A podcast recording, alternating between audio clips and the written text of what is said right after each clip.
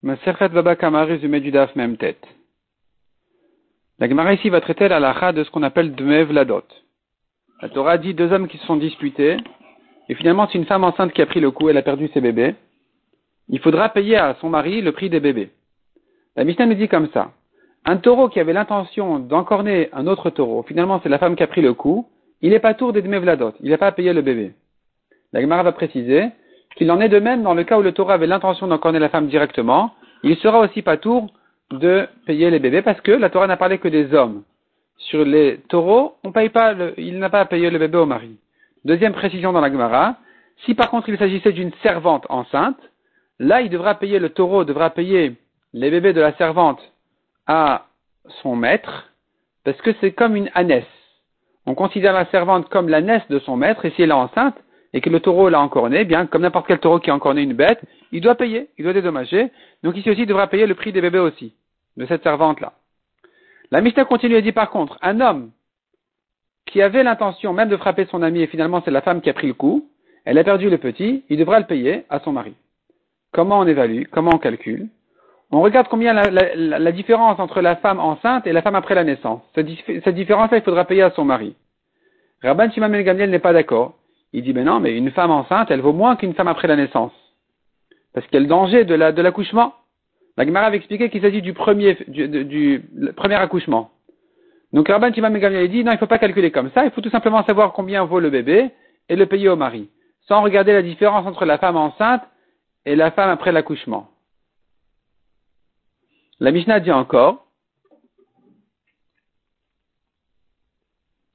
si maintenant le mari est mort, il faut donner à ses héritiers. Si le mari était un converti qui n'a pas d'héritier, il est pas tour. Le mazik, il sera pas tour.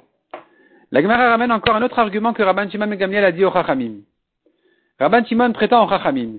Vous dites qu'il faut donner la différence entre la femme enceinte et la femme après la naissance. Tout va, tout doit être donné au mari. Mais pourtant, ce qui augmente le prix de la femme, la femme enceinte, c'est deux choses. Premièrement, il y a le bébé lui-même. Puis ensuite, il y a la grossesse. La femme, elle est plus grosse, plus forte. Elle vaut plus. Elle vaut plus d'abord parce qu'elle est plus forte. Et ensuite, et ensuite, il y a le bébé. Donc, donner le bébé au mari, je comprends. Mais, la valeur de la grossesse, il devrait se partager. Donc, nous avons ici une marloquette entre Tanakama, Chachamim, et Rabban Shimam et Gamliel. À qui va la grossesse? Au-delà du bébé qui est donné au mari, comme dit la Torah clairement, il y a la grossesse qui, selon Rabban Shimon, doit être partagée entre le mari et la femme, et selon les Chachamim, tout doit être donné entièrement au mari. Les Chachamim font une rachat du passou qui dit une femme enceinte. Pourquoi on dit enceinte Bien sûr qu'elle est enceinte si elle a perdu ses petits. C'est bien pour te dire que toute cette grossesse appartient au mari. Par contre, Rabban Shimon Gamliel, il, fait une autre rachat de ce mot-là, enceinte, pour te dire qu'elle a été frappée sur son ventre, ou au moins hein, sur son corps, à un endroit où ça, va abîmer le, bébé. Mais si elle a été frappée sur les mains et le pied, sur ça, la Torah n'a pas dit qu'il faut payer le bébé. La Gemara ensuite traite le cas d'une servante, comme on a dit, ou plutôt une femme qui est mariée à un guerre, un converti qui n'a pas d'héritier. On a dit que si maintenant la femme a pris le coup du vivant de son mari, et qu'il est mort ensuite, alors le mazik il est pas tour. Pourquoi? Parce que tous les biens du guerre à sa mort, le converti à sa mort, tous ses biens sont FKR, sont abandonnés. Le premier qui les prend, il les, garde. Et là, c'est le cas le guerre de son vivant a mérité l'argent de ses bébés, il est mort ensuite, le mazik qui avait l'argent dans sa poche, le garde. Si par contre demande la Gemara, le mari était déjà mort avant que la femme ne prenne le coup, le guerre était mort avant que la femme ne prenne le coup, puis ensuite elle a pris un coup, elle a perdu le bébé, à qui il faut le payer? Qu'est-ce qu'on fait ici? Marloket Rabba et Ravrizda. Selon Rabba, il faut le payer à la femme, selon Ravrizda, il est pas tour. La Gemara ramène une objection, elle répond à l'objection. La Gemara ensuite ramène une marloquette Tanaïm. Est-ce que si le guerre, le mari guerre était mort avant que la femme ne prenne le coup, est-ce qu'il est chayav ou patour Et donc ça ressemble a priori à la marloquette de Rabba et Ravrizda.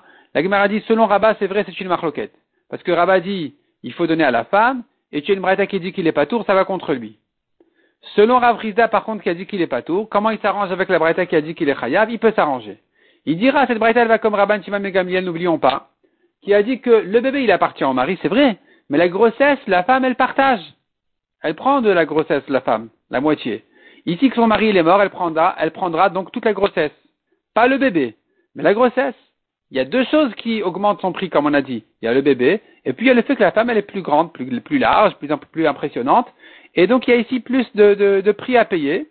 Et ça, quand son mari, il est mort avant le coup, il y a les bébés, on n'est pas tour, c'est sûr. Mais au moins, sur sa grossesse, il sera chayav à payer à la femme. Et donc, la Braïta qui a dit pas tour, elle parle des bébés. Et la Braïta qui a dit qu'il est chayav, elle parle de la grossesse selon Rabban Timam et Gamliel que dans ce cas-là, la femme, elle, prend toute la grossesse puisque finalement, elle n'a pas d'associé, son mari, il est mort. La ensuite continue de là à traiter euh, les biens d'un guerre qui est mort. Le guerre, le converti, il est mort, il n'a pas d'héritier, et donc il a des champs hypothéqués, et il y a un shtar qui prouve l'hypothèque. Est venu quelqu'un, il a pris le shtar, après la mort du guerre. Le champ, c'est sûr qu'il ne l'a pas mérité, parce qu'il n'a pas fait de kinyan sur le champ. Il n'a rien fait sur le champ, il ne l'a pas acquis. Est-ce qu'il a gagné au moins, est-ce qu'il a acquis au moins le shtar qui prouve cette hypothèque? Qu'est-ce qu'il va en faire? Ce qu'il veut. Il aura un parchemin, il pourra l'utiliser pour couvrir ses, bouteilles. Ou bien il n'a pas acquis le shtar parce qu'il n'avait pas l'intention dessus. Et donc la Gemara ramène là-dessus une discussion. La Gemara ensuite traite le cas d'un guerre qui a prêté de l'argent à quelqu'un, et ce juif-là lui a déposé un gage.